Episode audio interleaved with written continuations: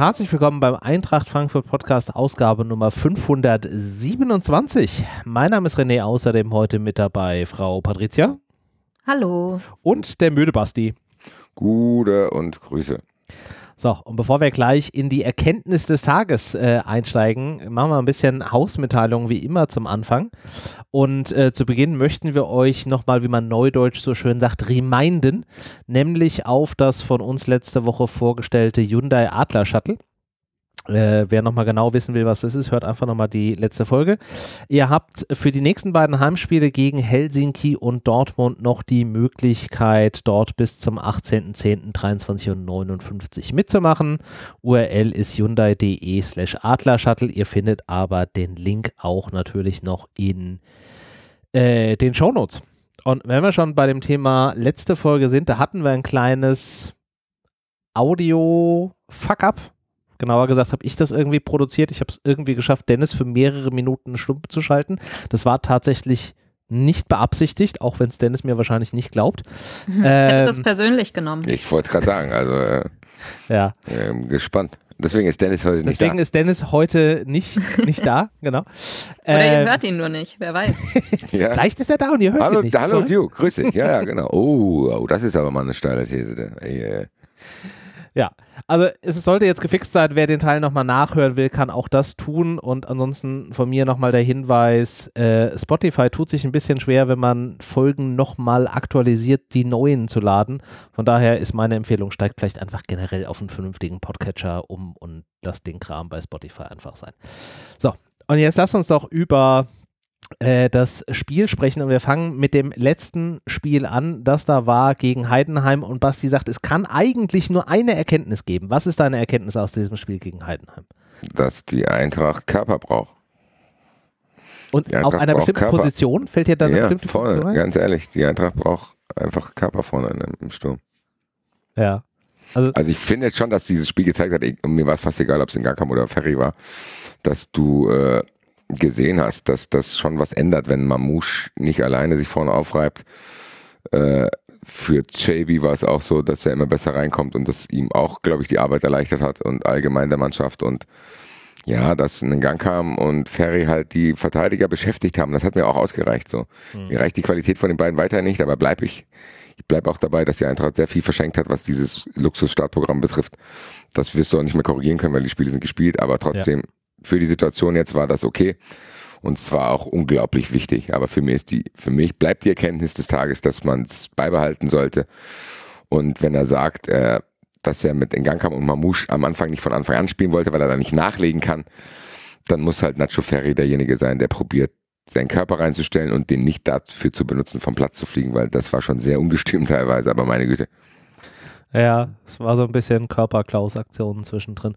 Ja, aber ich, ich, ich gebe dir da komplett recht. Also du hast einfach gesehen, was das für, für Optionen in diesem Offensivspiel nochmal ähm, noch aufmacht und wirklich auch diesen Druck von, von Mamouche nimmt, der dann einfach dann auch äh, Räume bekommt, der seine Geschwindigkeit ausnutzen kann, der da aus der zweiten Reihe mal irgendwie spielen kann. Ähm, das war definitiv eine Erkenntnis. Also ich würde auch sagen, dass es jetzt dieser Startschuss dieses Zwei-Stürmer-Systems ist und dass man da jetzt nicht mehr von abweichen sollte. Ich glaube, ihr hattet es bei, bei Fußball 2000 auch äh, besprochen, dass das ja wahrscheinlich perspektivisch sowieso das System ist, auf das man mit der Verpflichtung von einem dann Nummer 1 Stürmer im Winter äh, drauf abzielt. Also doch dann jetzt einfach die nächsten Spiele bei diesem System bleiben, weil so wahnsinnig viele Spiele sind es dann wahrscheinlich sowieso nicht mehr. Ähm, dann hast du zumindest da schon mal die Routine für den Rest der, der Startaufstellung ähm, mit drin. Also da hast du einfach auch gemerkt, dass das, dass das einfach wesentlich besser ähm, an der Stelle dann funktioniert. Ja, es ist am Ende genau das, weil wenn du im Winter vorhast, zwei Stürmer zu holen, dann ist auch gut, wenn auch schon mal quasi das Fundament auch dementsprechend gebaut mhm. wird und du das auch nicht nochmal umtarieren musst dann. Ja. Ja. Und die zweite Erkenntnis fand ich, dass du einfach auch gesehen hast, dass diese Mannschaft charaktermäßig super zueinander steht. Ich meine, du hattest den verschossenen Elfmeter von, von Ngankam und in vielen Stellen hätte man vermuten können, dass das dann so ein, so ein Downer ist, gerade nachdem du ja auch unter der Woche das Spiel gegen Park unglücklich ähm, in, der, in der Nachspielzeit dann da verloren hast. Aber ich fand eigentlich, es hat eher so das, das Gegenteil gebracht, dass man noch mehr versucht hat, es jetzt dann irgendwie zu machen. Also mannschaftlich, finde ich, passt es einfach einwandfrei. Ja, das war ja die ganze Zeit so. Ich finde, das hast du auch an den Reaktionen von den Fans äh, gemerkt, dass es nicht einmal irgendwie missmutige Stimmung im Stadion gab, weil ja. man genau das gesehen hat. Und ich finde das auch eine wichtige Erkenntnis. Und es ist auch das, was einen dann äh, nicht in Alarmbereitschaft versetzt, sondern du weißt, okay, da ist es einigermaßen okay in der Mannschaft.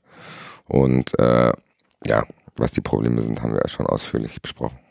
Ja, ja. Das definitiv. Und äh, wir haben tatsächlich sogar mal mehr als ein Tor geschossen. Das erste Fugon Larsson, der einfach die Schnauze voll hatte und aus, weiß ich nicht, was waren es am Ende, paar 20 Metern einfach mal gewaltvoll draufzimmert und das Ding da durchlegt. Reingehasst.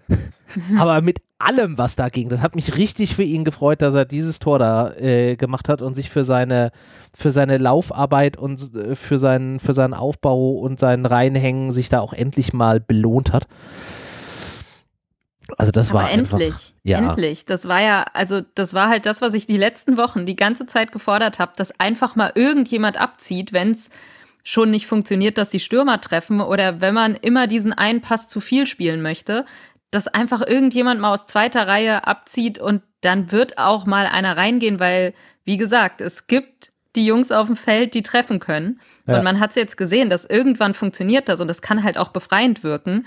Und im Endeffekt hast du da nicht viel zu verlieren, wenn du das ab und zu mal, du, na klar, irgendwann wird's nervig, wenn es die ganze Zeit gemacht wird und dann irgendwie keiner reingeht und das Spiel irgendwie dadurch zerstört wird. Aber wenn du das so gezielt ab und zu mal machst, funktioniert das auch irgendwann. Das hat man gesehen, das hat mich richtig gefreut, dass das endlich mal, ja, versucht wurde und dann auch erfolgreich war. Ja, das ist ein bisschen das, was ich äh, in den letzten Wochen gesagt habe, mit die Eintracht tut durch diese mangelnde Verpflichtung von ein, zwei Stürmern mit Gewichten joggen.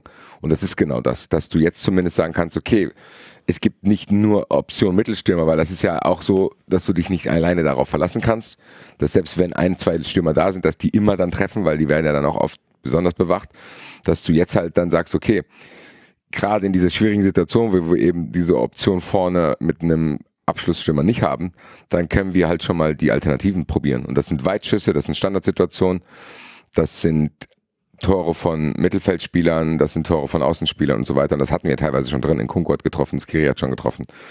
Also es ist ja wirklich so, dass das jetzt auf mehrere Schultern verteilt wird. Und das ist ja dann geil, dass wenn wir irgendwann vorne jemanden haben, dass das weiterhin so bleibt. Und dass nicht dann irgendwie alles wartet und sagt, okay, ja, der neue André Silva ist jetzt da und macht 28 Tore und ansonsten läuft gar nichts, sondern dass man dann sagt, okay, es ist geil, wir haben, keine Ahnung, einen 15-Tore-Stürmer, aber wir haben auch einen 7-Tore-Mittelfeldspieler und einen 5-Tore-Abwehrspieler zum Beispiel. Hm.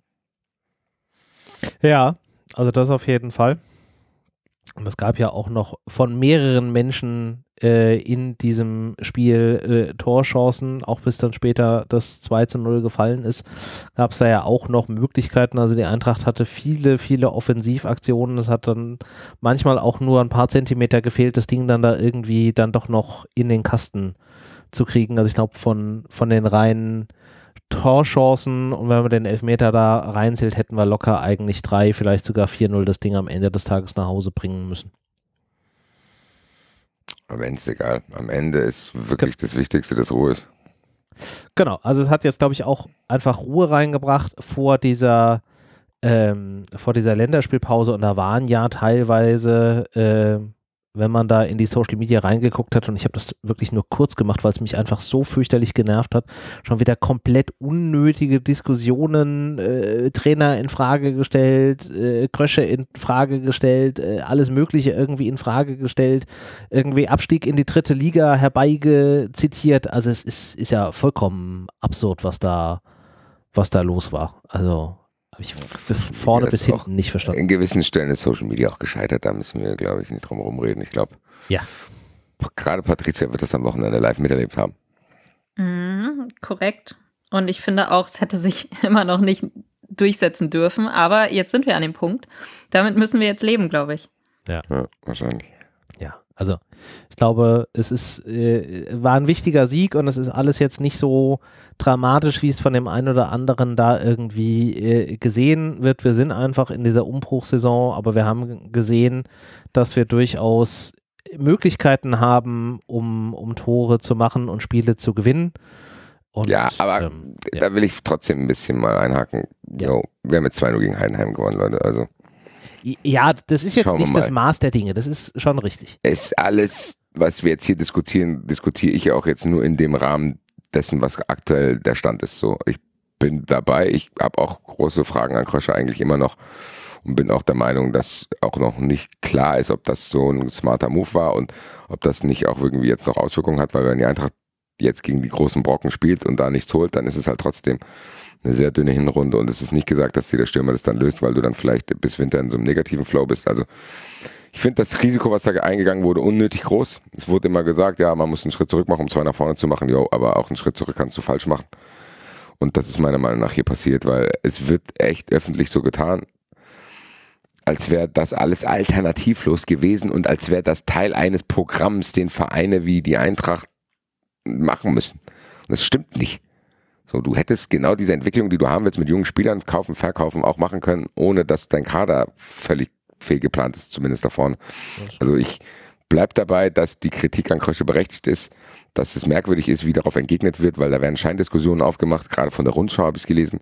Von wegen, es würde Kritik an Krösche geben, dass er auf junge Spieler setzt, es würde Kritik an Krösche geben, dass er Spieler kauft und verkauft und so weiter und so fort. Das hat nicht ein Mensch gesagt. Nö, habe ich auch nicht das gehört. Ist, kann ich auch leicht entgegnen und das macht es dann halt auch leicht, weil das Hauptthema ist verpennt worden so und das ist trotzdem ärgerlich, weil das Startprogramm hätte mehr hergegeben. Das sage ich jetzt auch nach dem Sieg gegen Heidenheim und ja. es ist auch nicht so, dass dieser Sieg gegen Heidenheim dafür sorgt, dass ich jetzt voller Zuversicht nach Hoffenheim fahre, weil das wird nochmal ein anderes Spiel. So, und da bin ich gespannt, ob das dann halt auf Strecke, gerade wenn wir die Conference League noch mit einrechnen, ausreichen wird, weil ich glaube nicht, dass Nacho Ferry sowohl körperlich als auch mental in der Lage ist zu sagen, okay, ich bin jetzt eigentlich festgesetzt als Stürmer Nummer zwei.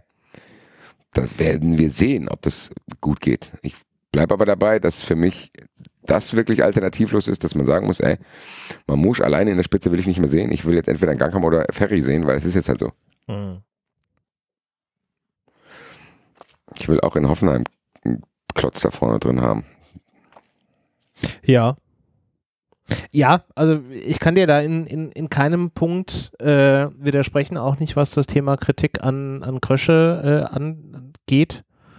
Ähm, man muss das halt einfach so benennen, wie es ist, dass, dass der Kader für die Ziele, die man sich gesteckt hat oder die man, die man sich stecken wollte, am Ende des Tages nicht ausgeklügelt darauf war oder nicht dem angemessen war, was jetzt ja auch schon das zweite Jahr in, in Folge ist. Und das hat nichts damit zu tun, dass man ähm, Werte generiert und äh, Geld in die Kasse bringt, indem man Spieler verkauft oder auf junge Spieler setzt, sondern dass man auf den wichtigen Positionen nicht alle Individualitäten, die mit einer gewissen Wahrscheinlichkeit eintreten konnten und am Ende des Tages eingetreten sind, da nicht vernünftig geplant hat. Und das hätte man das kann man, glaube ich, von jemandem auf dieser Position erwarten, dass man das ja. vorher sieht. Es ist zumindest jetzt wirklich ein entscheidender Winter auch tatsächlich für Krosche, weil ähm, trotzdem bei allem Lob, was ich auch für ihn habe, weil er hat sehr interessante Spieler teilweise geholt. Mhm. So, er hat für mich, für einen Sportdirektor, was sowas betrifft, eine gute Streuung einigermaßen ist okay. Mit Hauger hat es nicht ganz so geklappt, dafür hat es mit Larsson geklappt, mit Lindström. Ja. Äh, trotzdem ist in jeder Transferphase, die er mitgestaltet hat, ein großer Fehler passiert. Das muss man sagen. Also diese Sam Lammers Geschichte ist überhaupt nicht aufgegangen. Äh, dann hier im Winter hast du ver verpasst, einen Verteidiger zu holen. Mhm. Und jetzt im Sommer ist das auch nicht allzu gut gegangen, muss man sagen. Und Kostic-Geschichte war auch merkwürdig gelöst. Ich wollte gerade sagen, wenn du dann hier noch die äh, Kostic-Wechsel-Pellegrini-Geschichte da mit reinrechnest, die war ja auch eher so, wo man das Gefühl hatte, das war halt irgendwie aufgedrungen oder äh, ja, der ist halt vom Laster gefallen, weil wir ja. gerade mit Juve gesprochen haben. So. Ja, da hat man sich so ein bisschen über den Tisch ziehen lassen. Maybe. Gut, am Ende trotzdem auch hier, das soll keine Fundamentalkritik an ihm sein, aber es ist trotzdem so, dass man gewisse Dinge ansprechen kann. Das finde ich auch okay, weil wir auch wissen, dass jeder Sportdirektor in der Bundesliga solche Dinge drin hat. Ich fand es jetzt halt nur wirklich im Sommer so eklatant, dass man da trotzdem drüber reden kann. Gerade nochmal, weil dieses Startprogramm da war. Aber ich, was soll ich jetzt, ich wiederhole mich jetzt auch schon zu oft. Und äh, fand das am Samstag okay. Und ich kann mir auch vorstellen, dass das in Hoffenheim weiter gut ausgeht, wenn die Mannschaft in so einen Flow reinkommt. Ja. Weil, wie gesagt, alleine der Stürmer wird es auch nicht regeln. Deswegen musst du es jetzt eher auf mehrere Schultern verteilen. Und die können jetzt halt mal, ja, mit mehr Gewichten ihre Schultern trainieren. Und wenn dann eine neue Schulter dazukommt, haben sie auch größere Schultern. Hast du die Schulterregel verstanden, ich, ich überlege noch, ob mir das Prinzip von wachsenden Schultern, ob, ob mir das geläufig ist, aber ich glaube, so ungefähr habe ich verstanden, wo du drauf hinaus willst. Also René, es gibt jetzt weniger Schultern. Ja.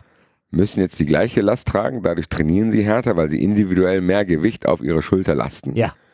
Dann kommt aber irgendwann diese fehlende Schulter dazu. Sie ja. sind aber trotzdem in der Lage, das eigentliche Gewicht auch alleine zu stemmen und sind dann froh, dass noch eine weitere Schulter dabei ist, weil dann noch mehr Kraft vorhanden ist. Ja. Ich höre einfach nur noch Schulter. Ja. Also Schulter, Schulter, Schulter, Schulter, Schulter, Schulter, Kraft. Okay, danke. Ja. Wichtig ist nur, dass äh, die Mannschaft dann am Ende äh, den Schulterschluss bildet und äh, Punkte einfährt, um hier das mal zu Ende zu führen. Ja, und dann gab es ja noch am Rande des Spiels die große Frage, ähm, und da müsst ihr mir vielleicht mal helfen, weil ich nicht weiß, ob ich da jetzt tatsächlich alles so äh, korrekt verstanden habe, nämlich die Frage, was ist mit Ebimbe und Alario? Alario, der ja dann sogar extra noch mit nach Griechenland gereist ist, ähm, als Vorbereitung für dieses Spiel, wo ja auch im Vorfeld von Topmüller angedeutet wurde, dass er da durchaus Einsatzzeiten bekommen würde. Und dann waren beide nicht in der Startelf, nicht im Kader. Könnt ihr mir kurz erklären, woran das lag, Patricia, vielleicht du? Ich glaube, Topmüller hat es ja selbst schon erklärt. Also ähm, er meinte ja, dass ihm zumindest bei Ebimbe jetzt zuletzt, dass, dass die Trainingsleistung da nicht gereicht hat, dass die Einstellung ihm nicht gereicht hat und dass man da eben ganz schnell rausrutscht und dann die Spieler den Vorzug bekommen, die sich eben reinhängen, die ähm, ja zeigen, dass sie wollen oder auch ne, bessere Leistungen bringen am Endeffekt. Und ähm, ich finde es schade, weil Ebimbe, habe ich jetzt schon hundertmal gesagt, ist aber so mein Player to watch diese mhm. Saison und ich mhm. habe mich da auch schon ziemlich drauf eingeschossen und ich glaube auch immer noch, dass das ein enormer Mehrwert für die Mannschaft ist, aber und das, da hat Topmüller halt vollkommen recht. Das muss, da, da, da muss halt auch die Einstellung stimmen und der kann sich nicht drauf ausruhen, dass er jetzt vielleicht ein sehr talentierter Spieler ist, der der Mannschaft viel geben kann und die Betonung liegt auf kann, weil im Endeffekt, wenn, wenn du dich nicht reinhängst, wenn die Einstellung nicht stimmt und das der Trainer merkt, dann hast du es wahrscheinlich auch verdient, dann einfach mal aus dem Kader zu rutschen, der ja jetzt im Endeffekt im Sturm vielleicht nicht besonders breit aufgestellt ist, aber im Mittelfeld gibt's ja relativ viele Optionen. Mhm. Und ähm, dann ist es auch nur fair, wenn du da rausrutscht. Und ich bei Alario, das ist mir halt ein Rätsel und ich weiß auch nicht, ich find's schade, weil das ist ja genau jetzt ein Spieler, den wir bräuchten. Hm. Aber auch da, wenn der irgendwie nicht fit genug ist, wenn er auch nicht anständig trainiert ähm, und sich nicht in diese Mannschaft spielen kann, dann ist er im Endeffekt wahrscheinlich auch kein Mehrwert, egal wie dringend wir hier einen Stürmer suchen. Und dann, ähm, ja, muss das der Trainer im Endeffekt entscheiden. Ich bin ja nicht im Training dabei, ich, ich kann es nicht einschätzen, aber ich vertraue da jetzt mal aufs Urteil und das wird schon seine Gründe haben. Ähm, so schade es ist. Ja, der muss ja schon dramatisch lustlos sein, als dass Topmüller lieber ohne Killerstürmer agiert ja. als mit, gerade in dieser Not. Also das ist ja die eine Frage, wenn du irgendwie vier Stürmer hast und einer fällt irgendwie ab, weil er nicht an die anderen rankommt. Aber der hier hat ja wirklich alle roten Teppiche, die verfügbar sind, ausgelegt bekommen. Das Schlimme ist, es ist ja, es wird ja eigentlich nach ihm geschrien. Also es steht ja quasi riesengroß geschrieben, wir brauchen einen Spieler wie Alario. Du siehst es. Und wenn er das nicht schafft, da reinzurutschen, ähm, dann, ja, wie du schon gesagt hast, muss das schon echt dramatisch sein.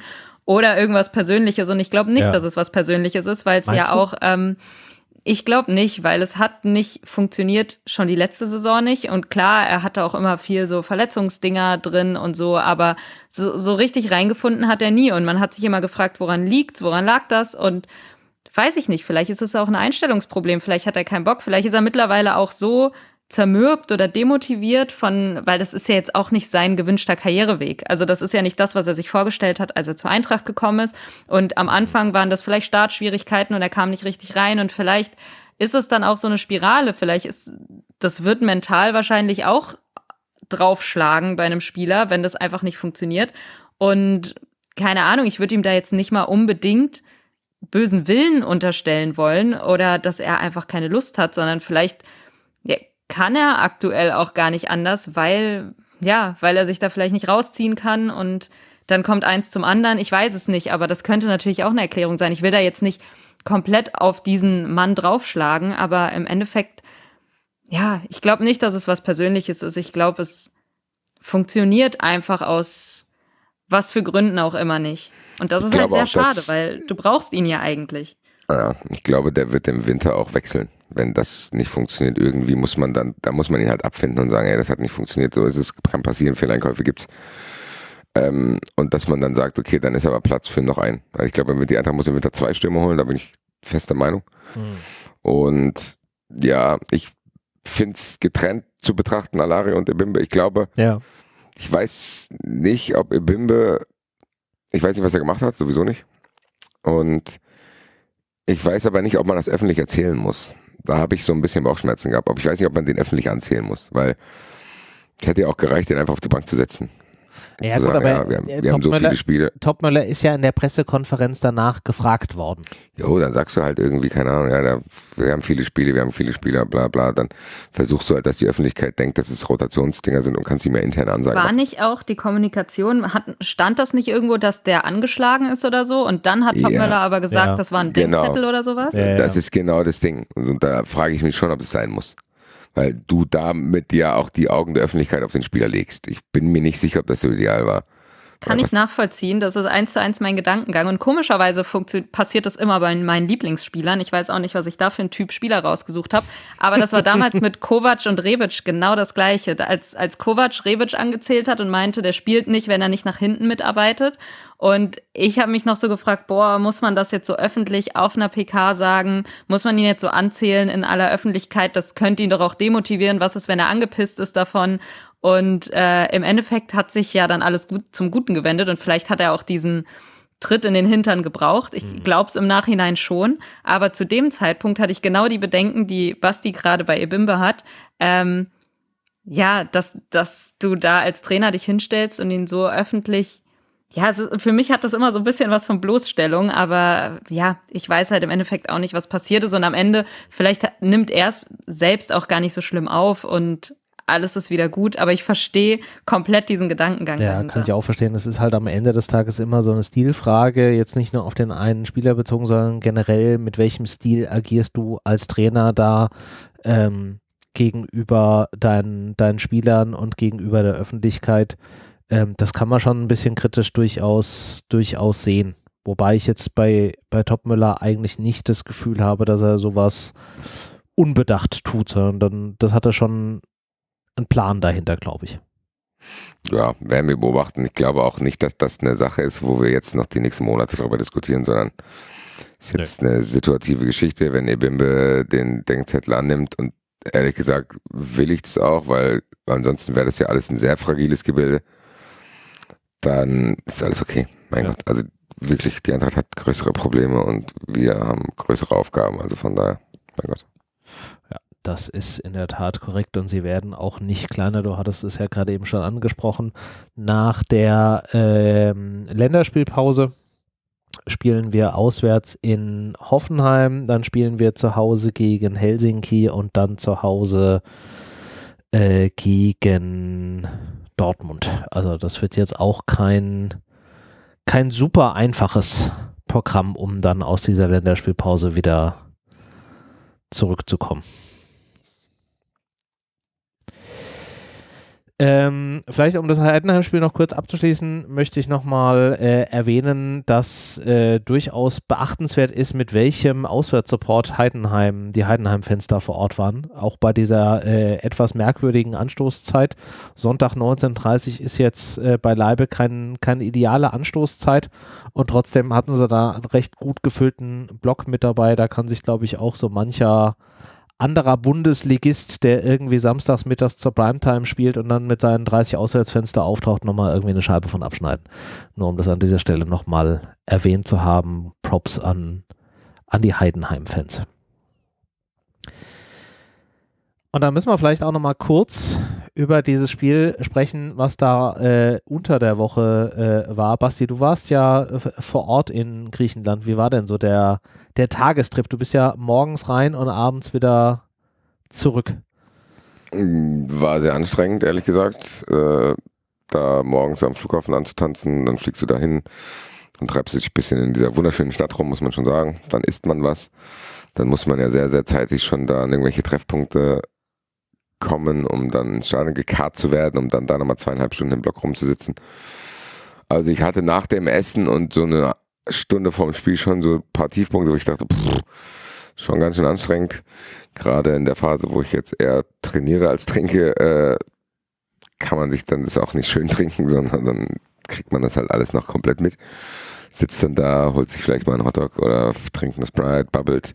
Ich hatte eine sehr angenehme Reisegruppe, liebe Grüße an die drei und dann überwiegt auch schon das Positive, weil dieses Stadion ist mega geil gewesen. Die Stimmung war zumindest vorm Spiel von denen auch geil.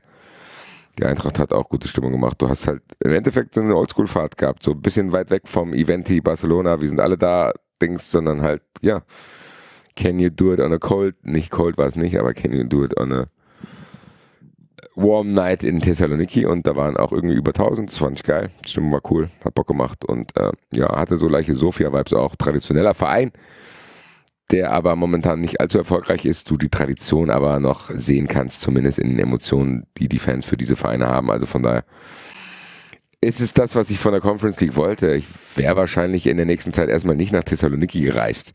Hm und hätte nicht gesehen, was für eine coole Studentenstadt es ist und wie schön es da am Hafen ist und was für geiles Essen es da gibt und die Leute sind cool. Und ja, wie gesagt, also ich kann die Stadt nur jedem empfehlen und die Conference League ist genau dafür da. Ich finde es geil. Ich mag diese exotischen Ziele, die wir teilweise hatten. Wir waren ja auch dann da in Tallinn unterwegs und so. Oder schon zweimal auf Zypern und so weiter und so fort und das reiht sich da ein. Und mit Helsinki und Aberdeen hat man nicht minder attraktivere Auswärtsziele, was das betrifft. Ja. Und gerade auf Aberdeen freue ich mich sehr. Ja.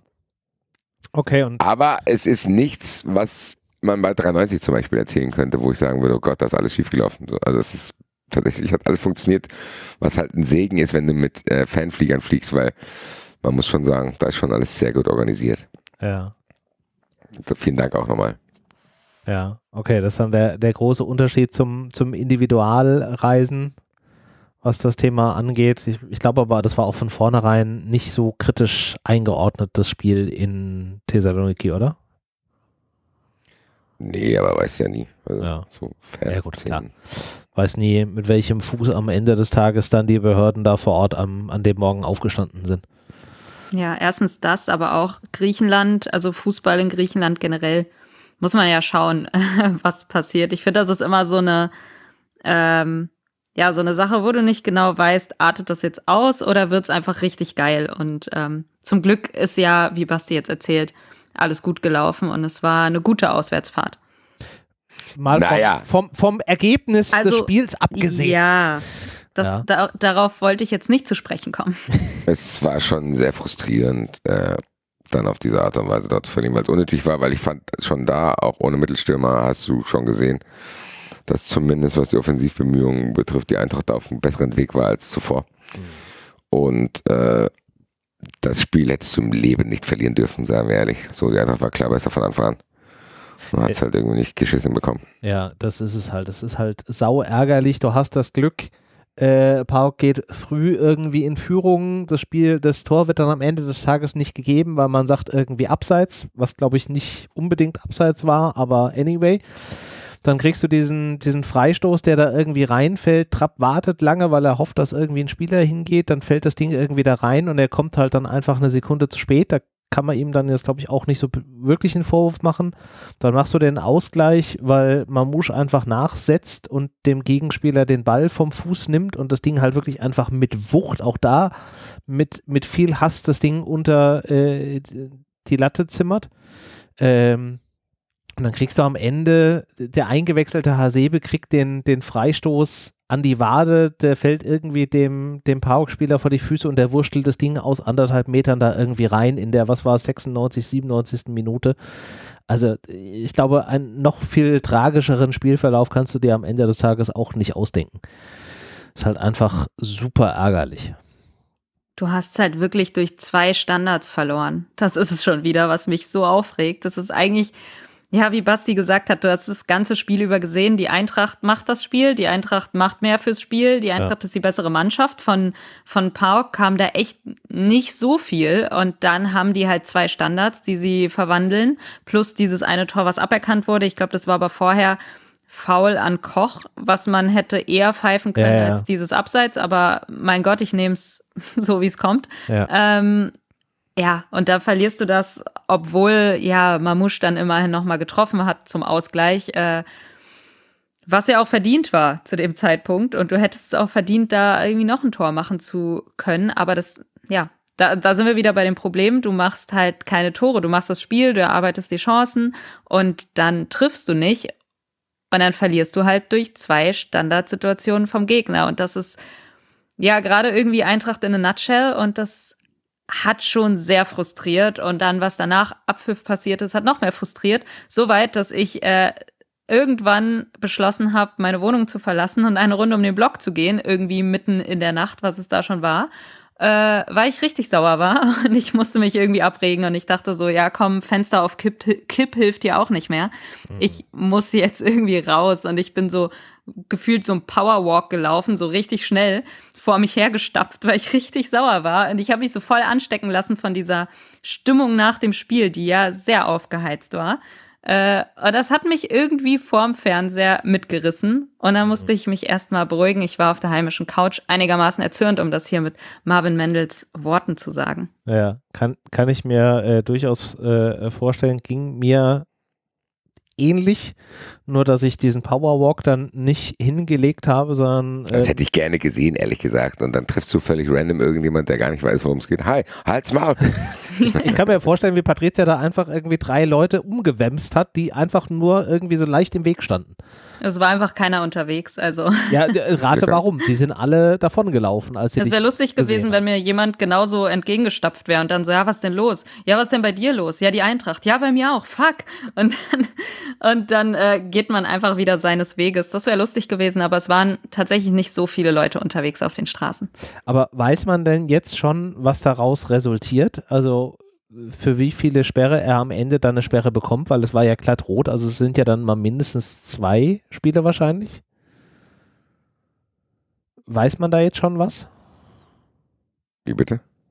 Na, der Trapp hat ja die, die rote Karte dann am Ende des Tages gesehen. Ja, ich hoffe ehrlich gesagt, dass man da nochmal was hört, weil ich habe bis jetzt noch gar nichts davon gehört, dass das eventuell vielleicht aufkommen wird oder so eine Scheinsperre von einem Spiel höchstens wird, weil ich nichts gesehen habe, wo er irgendwas gemacht hat. Nee, es hm, war ja auch, auch nichts gehört. Das, das, war ja auch seine Erklärung, dass er am Ende des Tages dann einfach irgendwie in diese Traube reingeraten hat, dann versucht hat, irgendwie zu beschwichtigen und dann aus welchem Grund auch immer äh, da jetzt quasi als Kollateralschaden mit, ähm, mit untergegangen ist. Aber ähm, ich habe da jetzt auch nichts mehr von gehört, aber das nächste Spiel ist ja in zwei Wochen, also sie müssten sich ja langsam mal irgendwie äh, äußern, ne? Mhm. Ich kann es halt so schwer bewerten, weil man ja auch nicht die ganze Situation gesehen hat. Äh, kommt schon hin, die Erklärung auf den Bildern, finde ich. Also klar war das aufgeheizt und so. Und ähm, aber alles in allem, ich finde auch, Trapp ist sehr oft diese Person, die irgendwo dazwischen geht und versucht zu schlichten. Mhm. Äh, deswegen kann ich mir das in der Situation auch vorstellen alles in allem finde ich es halt so oder so übertrieben. Du musst jetzt nicht nach Abpfiff, wenn da jetzt nicht was komplett Wildes passiert, zwei rote Karten verteilen. Ich meine, der Pauk-Spieler hat ja auch eine bekommen. Mhm. Keine Ahnung, ich weiß ja, auch, ich habe nicht gehört, ob da irgendwas, irgendwelche Worte gefallen sind. Weiß ich nicht. Ich weiß auch nicht, ob ich es geträumt habe oder irgendwo gelesen, gehört habe, dass der Schiedsrichter wohl schon gesagt hat, dass er trotzdem das als irgendwie übertriebene Situation gesehen hat und so ein bisschen zu seiner roten Karte steht, ähm, was mich ein bisschen aufregt, ehrlich gesagt, weil du musst jetzt Schon nicht, wieder. du musst, du musst beiden Spielern einfach nicht rot geben in dieser Situation und ich find's bisschen überzogen. Ich würde auch gern was hören dazu, weil hieß es nicht auch, dass die Eintracht da eventuell prüft, ob man nicht irgendwie dagegen Einspruch einlegen kann, was auch immer. Ähm, aber ich habe halt gar nichts mehr gehört und das macht mich jetzt, jetzt wo ihr es erwähnt habt, ein bisschen unruhig, weil ich würde gern wissen, wie es weitergeht. Ich hoffe auch, dass das zumindest reduziert wird auf ein Spiel, aber besser wäre es natürlich, wenn man es irgendwie deichseln kann. Ich habe da aber nicht allzu große Hoffnung, ehrlich gesagt, dass diese rote Karte einfach nicht weiter gilt, weil das ist schon, es ist schon sehr, sehr hart. Ne? Du hast einfach deinen Stammtorhüter nicht in einem, in einem Spiel, weil er seiner Aussage nach zumindest eine Streitsituation schlichten wollte. Hm. Ja. Ja, also die Eintracht wird mit Sicherheit äh, Einspruch einlegen und so wie ich das gehört habe, gab es da ja auch schon den ein oder anderen Funktionär, der sich dann quasi äh, kurz nach Abpfiff schon auch bei dem, dem Schiedsrichtergespann vor Ort irgendwie äh, gemeldet haben soll. Ähm, aber du kannst natürlich erst Einspruch einlegen, wenn du dann auch irgendwie weißt, gegen was. Ja, also ich vermute mal, dass man da jetzt warten muss, bis dann eine Entscheidung durch ist oder bis dann eine, eine vermeintliche Entscheidung irgendwie da im Raum steht, äh, gegen die man dann Einspruch einheben, äh, erheben kann. Ähm, ich habe gerade eben nochmal auf der, auf der offiziellen UEFA-Seite mit den Disziplinarmaßnahmen geguckt, da steht tatsächlich noch nichts drauf. Auch noch keine Terminierung oder irgendwas, wann da entschieden wird. Ähm, wird dann halt dann mal auch Zeit, weil du musst ja dann auch als Mannschaft und als Trainer auch planen, äh, was du dann am Ende des Tages dann auch machst. Ich glaube allerdings nicht, dass die rote Karte zurückgenommen wird, sondern dass wir mindestens im Hinspiel gegen Helsinki dann äh, ohne Trapo agieren müssen, was aufgrund der des Ergebnisses des Parkspiels ist jetzt nicht leichter macht, wie du gerade eben gesagt hast, wenn du weißt, dass du ohne deinen Stammtorhüter da antreten musst. Yes, yes. Yes, yes. Aber schauen wir mal. Vielleicht wissen wir in der nächsten Folge dazu mehr. Und dann haben wir noch einen anderen Pokal und da können wir vielleicht noch mal ganz kurz drüber äh, sprechen. Ähm, in der Woche nach dem eben schon angesprochenen Heimspiel gegen äh, Helsinki hat äh, die Eintracht ein äh, Auswärtsspiel im DFB-Pokal und zwar bei Viktoria Köln. Wenn ich das richtig äh, gesehen habe, ist da auch die Terminierung mittlerweile durch und wir spielen am 1. November. Wenn ich das so richtig im, im Kopf habe. Ähm, und wir spielen nicht wie ursprünglich mal oder wie mal zwischenzeitlich äh, vermutet war, äh, im nahegelegenen äh, Stadion des FC, sondern wir spielen tatsächlich im Stadion von Viktoria Köln, was in Summe, glaube ich, irgendwie eine Kapazität von irgendwas um die 8000 Plätze hat. Also wenn du nach den klassischen 5%-Regeln gehst, kriegt die Eintracht irgendwie, weiß ich nicht, 200 Karten oder sowas um den Dreh. Also nicht, nicht wahnsinnig äh, viel. Ist aber, glaube ich, ein, ein ganz schönes Los. Also zumindestens ähm, was so Tradition und Mannschaften, gegen die man spielen will, glaube ich, ein ganz gutes Los. Und ja, Victoria jetzt äh, auch keine Mannschaft, wo man, also die man schon respektieren muss, aber wo man jetzt, glaube ich, auch keine unendliche Angst vorhaben muss. Oder wie seht ihr das? Ja, würde ich auch so sagen. Muss man immer aufpassen, aber wenn du Bock auf den DFB-Pokal hast, solltest du da gewinnen. Schade, ja. dass es wenige Karten geben wird. Das wird wahrscheinlich verhindern, dass ich dahin fahre. Ja. Hm. Aber ansonsten noch macht das nicht viel mit mir, ehrlich gesagt. Es hätte schlimmer kommen können.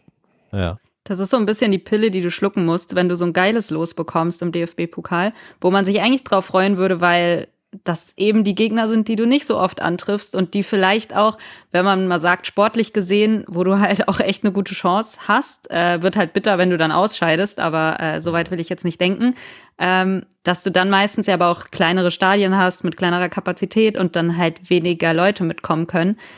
Ja, das muss man dann immer noch schlucken, aber ansonsten, ich finde das Los eigentlich echt cool. Also es hätte einen deutlich schlimmer treffen können. Ähm, sowohl, glaube ich, stimmungstechnisch als auch sportlich sowieso. Von daher, aber jetzt, wo du DFB-Pokal angesprochen hast, mein Kopf war absolut gar nicht beim DFB-Pokal. Also danke, dass du das nochmal in Erinnerung gerufen hast, weil das, das hatte ich jetzt gerade irgendwie gar nicht auf dem Schirm, aber es ist ja auch nicht mehr weit hin bis zum ja, 1.11. Schon noch ein bisschen, bisschen Zeit, glaube ich, um da nochmal drüber zu sprechen. Sind das drei Wochen oder so? Du hast jetzt noch anderthalb Wochen äh, Länderspielpause, dann hast du die eben angesprochene Woche mit Hoffenheim, Helsinki und Dortmund und dann an dem äh, Mittwoch drauf hast du dann das Auswärtsspiel gegen Viktoria. Also das sind. Ich sag mal so, es sind wenig Wochen. Wochen. aber es sind viele Spiele dazwischen noch, außer die Länderspielpause, aber danach äh, staut sich so ein bisschen. Ja, das ist in der Tat richtig. Es, es knubbelt sich dann alles wieder so ein bisschen. Es geht halt direkt mit zwei englischen Wochen äh, los und da halt dann auch einfach entscheidende Spiele, wo du auch komplett irgendwie da sein musst. Also wird schon anspruchsvoll, kann man es, glaube ich, nennen. Jetzt nicht unbedingt immer nur von den Gegnern her, sondern einfach vom, von der Menge an Aufgaben, die da auf einen warten. Yes, yes. Aber auch da werden wir dann nochmal im Detail drüber sprechen, wenn es dann soweit ist. Ich wollte es nur der Vollständigkeit halber hier abgehandelt haben. Yes, und außerdem ist noch ein Freundschaftsspiel gegen Chemie Leipzig, um das nicht äh, untergehen zu lassen. Ah, in Stimmt. der Länderspielpause jetzt, oder? Ja, ja, da hast du äh, recht. Das hatte ich jetzt wiederum nicht auf dem Schirm. So ergänzt man sich. So ist das. Gut, dann haben wir, glaube ich, auch schon so ziemlich alle Themen, äh, die hier auf dem Zettel stehen, äh, abgehandelt. Mit welcher Stimmung geht ihr jetzt in diese, in diese Länderspielpause und wie sehr freut ihr euch auf die, äh, auf die Premiere von Julian Nagelsmann als DFB-Trainer? Ehrlich gesagt, völlig unironisch werde ich mir die Spiele anschauen, weil ich mir zumindest mal anschauen will, was da abgeht, wie er das macht, wie er selber wirkt, weil ich finde auch, dass es interessant ist, wie Julian Nagelsmann sich als Trainer weiterentwickelt nach dieser Bayern-Geschichte und ist ja noch ein junger Trainer und zumindest bei Thomas Tuchel habe ich im Laufe der Zeit meine Meinung über ihn geändert. Vielleicht passiert das bei Nagelsmann auch noch, das weiß ich noch nicht. Ich bin auf jeden Fall interessiert als Fußballfan, wie diese Sondersituation angenommen wird und am Ende ist für mich der Kicker natürlich Kevin Behrens. Ich bin hyped. Ich will ein Kevin Behrens Trikot mir kaufen und äh, zumindest mit dem kann ich mich sehr identifizieren in der Nationalmannschaft. Ja. Ich habe ja, ja, lange gesagt, ich gucke keine Nationalmannschaftsspiele. Ich habe heute Morgen aber auch kurz drüber nachgedacht, ob es nicht einfach so, so als Schaulustiger tatsächlich jetzt was wäre, da mal reinzugucken. Ich bin ja. auch unentschlossen. Ich sag mal so, unironisch trifft's ganz gut, was Basti gerade meinte, weil eigentlich war das sonst eher so ein bisschen, wenn du reinschaust, so Katastrophentourismus. Du hast so gesagt, genau. ach, ich schau mir das mal an, weil wird bestimmt irgendwie wieder Wahrscheinlich kassieren die zehn Dinger gegen Frankreich, genau. Das war, ja, genau.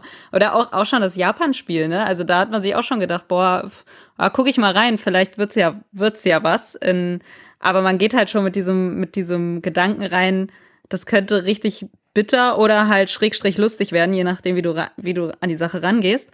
Ähm, aber jetzt, gerade habe ich auch so das Gefühl, jetzt ist es mehr so Neugierde, aber gar nicht auf so eine unbedingt negative oder positive Weise. Es ist eher dieses, hm, mal gucken, obwohl das vielleicht jetzt wahrscheinlich auch, es ist halt das erste Spiel, keine Ahnung, wie viel sich da jetzt schon getan haben soll. Aber es ist halt irgendwie wie so ein Neuanfang, so ein Aufbruch, habe ich das Gefühl. Und da bin ich irgendwie jetzt wirklich unironisch neugierig, wie, wie das so ist. Deswegen werde ich da vielleicht auch mal, wenn es die Zeit zulässt, reinschauen.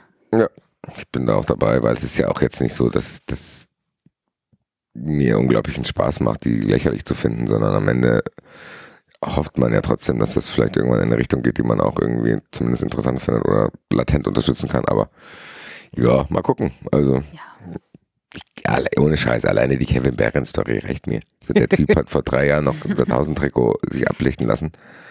Und ich glaube, ich glaube auch, dass der nicht genau weiß, wie ihm geschieht gerade. Und äh, allein das zu beobachten, ist, glaube ich, sehr interessant.